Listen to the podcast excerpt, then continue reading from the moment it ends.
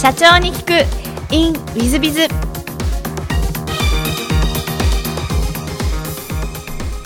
ィズビズの新谷です。先週の続きをお聞きください。最初はどんな事業をやられたんですか？最初はですねそのあのマッチングサイトですね。飲食店の内装会社さんと飲食店の内装をやりたいっていう人をインターネット上でマッチングさせるマッチングサイトやったんですよね。なるほどなるほど。それはお年としてはおいくつの時でいらっしゃるんですか？それは23とか4だと思いますけすごいですね。早いですね。ど いやいやいや。現在はその事業はもうやってらっしゃらない？やってないです。もう売却っていうかもうサイトごと売っちゃいましたね。あそうですか。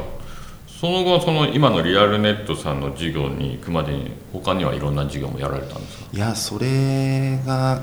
結局一番最初でで個人事業主として最初始めましたんでで始めてまあ、うん、マッチングはするんですけどやっぱり広告宣伝費もかかってて、まあ、んまり利益出てなかったんですよね。だからもう売っちゃってで内装会社さんからなんかそんなにネットで集客できるんだったらうちのところやってくれよって言われてその個別に依頼を受けるようになってからがスタートなんですよね。なるほど。じゃあコンサルティング的な感じでこう集客して集客そうなんですよね。なるほど。でまあスマートフォンが、まあ、そその時はもうこれから伸びるっていうのが分かってたんで、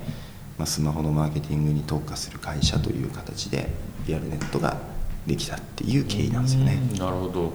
えー、とじゃあ今の事業とはちょっとずれてらっしゃると言いますか？違わはしないですけど少しずれみたいな感じでいらっしゃるね？そうですね、まあ、今はやってないですけど当時はスマホのサイト作ったりとかスマホの広告の運用代行を、まあ、こう受けたりっていうような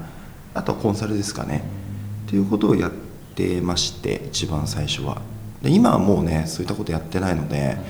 あれですけどその時はそういうことをやってましたね。なるほどなるほど。それですか。もしそうしましたらですねリアナテさんの事業内容をちょっと宣伝をいただきたいなと思ってあはい。ご説明いただければなと思ってるんです。そ一つ目はそのスマートフォンでのこうプロモーション事業ですかね。やってまして、まあ、講座をこう企画したり例えばなんかこう商品サービスをこうプロデュースするようなことをやってまして、まあ、別にサイト作ったりとか広告作あの売ったりということはもちろんしますけどそれでお金をいただくわけではなくてこう一つの事業を一緒にやって、えーその収益をこうお互いにこうなんていうか折半するというかっていう形の完全なんていうんですか成果報酬型って言ったら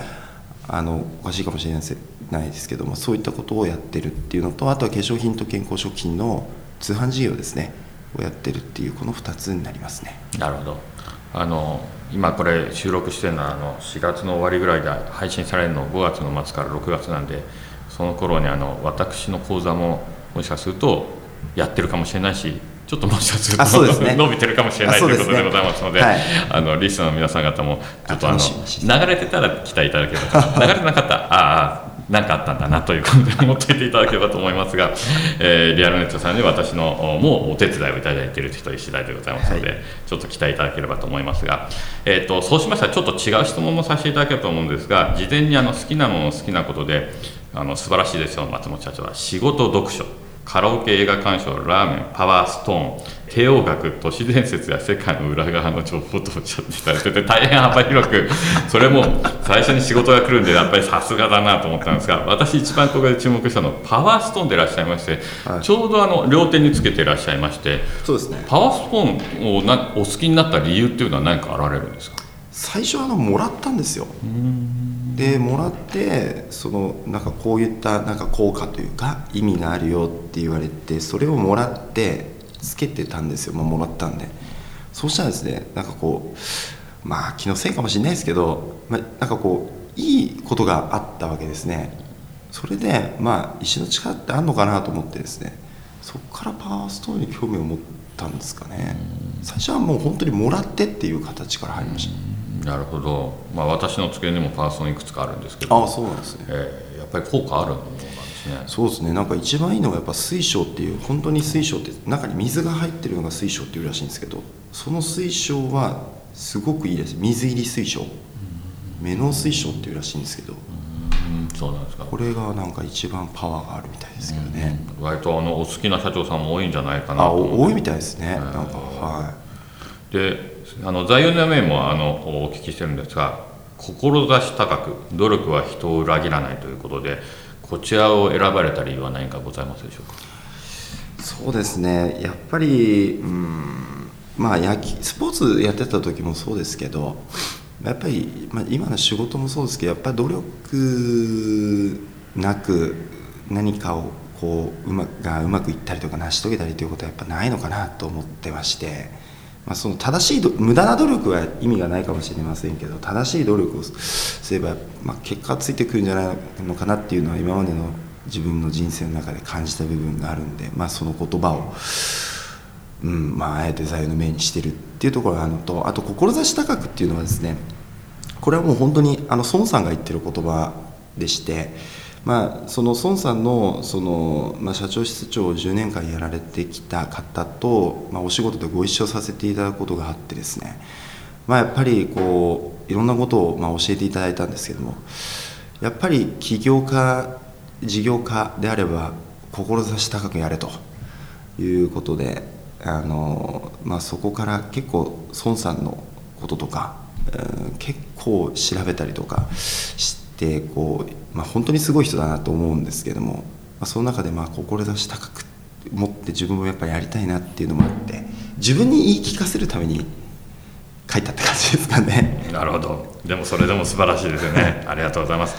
では最後の質問なんですがこの番組は経営者向け全国の社長様向けもしくはこれから起業する方向けの番組でございまして、えーきこれから起業する方もしくはあの社長様になる方向けの、えー成功の秘訣社長の成功の秘訣なんかもしございましたらお教えいただけたらなと思っております。難しいですね。こう、うん、少なくとも僕はまだ成功してると思っていないので成功まあ人それぞれだと思うんですよね。多分成功の定義って。成功ってもひひ一言言っても難しいなと思うんですけど。まあ、成功まず僕は成功してるとまだ思っていないっていうところを前提でじゃあ他の人からじゃあいえいえそんなことないでしょ。成功されてるじゃないですかってうんっていう意味で自分のやってきたことを振り返るとなるとですねうん何をもってっていうところはあるかもしれないですけどうんまずやっぱり行動することですかね。こうその一歩をいかに早く踏み出せるかっていうところの部分。もう行動しないとやっぱ何も始まらないんで逆に行動していけば、まあ、うまくいくこともうまくいかないこともあるかもしれないですけどまあそこでやっぱ諦めたら逆終わりっていうかまず行動することってやっぱ諦めないことかなと思いますね。諦めないで結局失敗しても最後うまくいけばあの、まあ、結局うまくいったっていうことになりますんで。まあ成功するまでやめないことじゃないですかね。なるほど。はいはい、ありがとうございます。あの大変勉強のあるお話でございました。えー、リーさん方も本日はお忙しい中お聞きいただきまして誠にありがとうございます。ぜひ皆様のご参考にしていただければと存じます。本日は松本社長様大変貴重なお話どうもありがとうございました。はいありがとうございました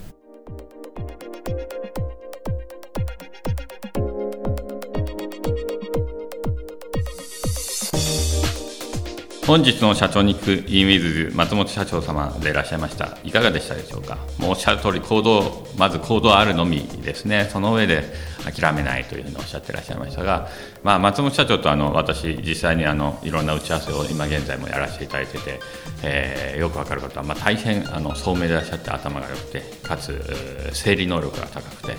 えーかつどんどん行動されているということなんで大変尊敬しております、まあ、そういう意味ではやっぱり社長業というのは、えー私も今日朝礼でも話しましたが、えー社員たち向けに話しましたが執念と行動力というのがですね、えー基本中の基本なんだなというふうに改めて思いました。ぜひ皆さん方も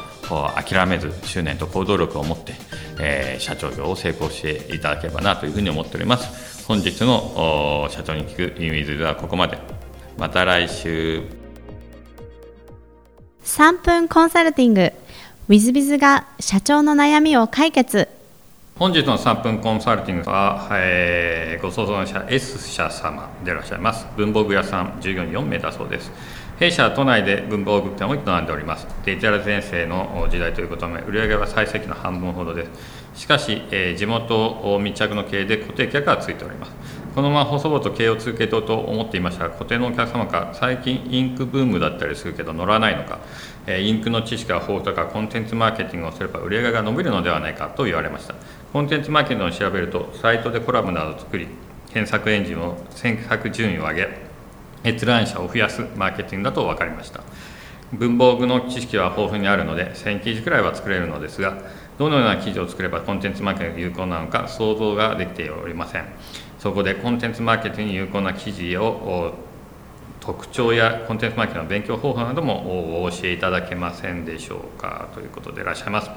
えーと、インクブームからいきますとインクブームだそうですね。これ私もよく知らなくて部下たちに聞いたらみんながインクブームですインクブームと、まあ、いろんな色でインクを混ぜていろんな文字を書いたり絵を書いたりいろんなことで、まあ、10代20代の女性が多いみたいですが男性もいるんでしょうか、えー、ブームだそうですね。そういう意味では確かにですねこのインクブームの勝手に何かしら、えーえー、ホームページを作るというのはあるんじゃないですかね、えー、私の知り合いにもしめ縄の会社さんが全然違う方面の商品が、まあ、ブームだったんでやりましたらすごくネットで売れてみたいなことがございました、えー、そういうことはあると思いますので、まあ、あの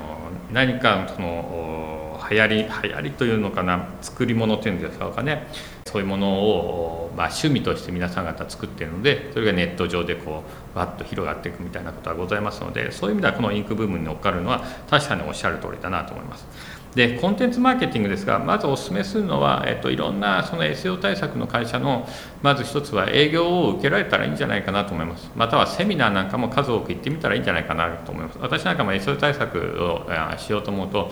まあ、営業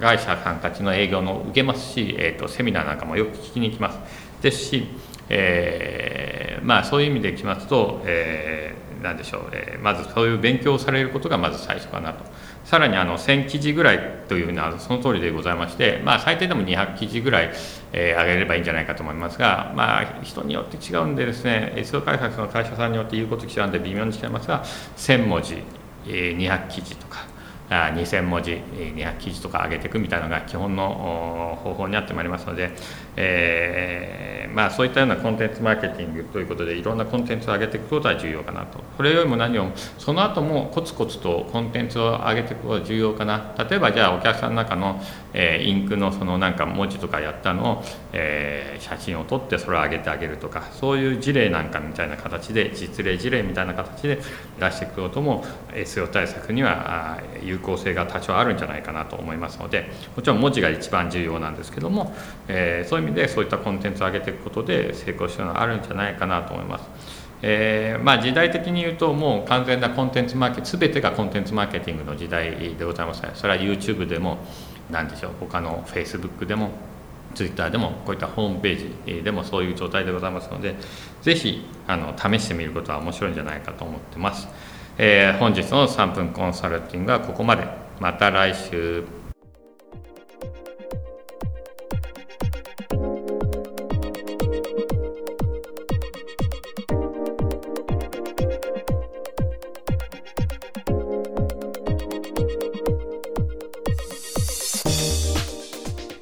最後までお聞きいただきまして誠にありがとうございました。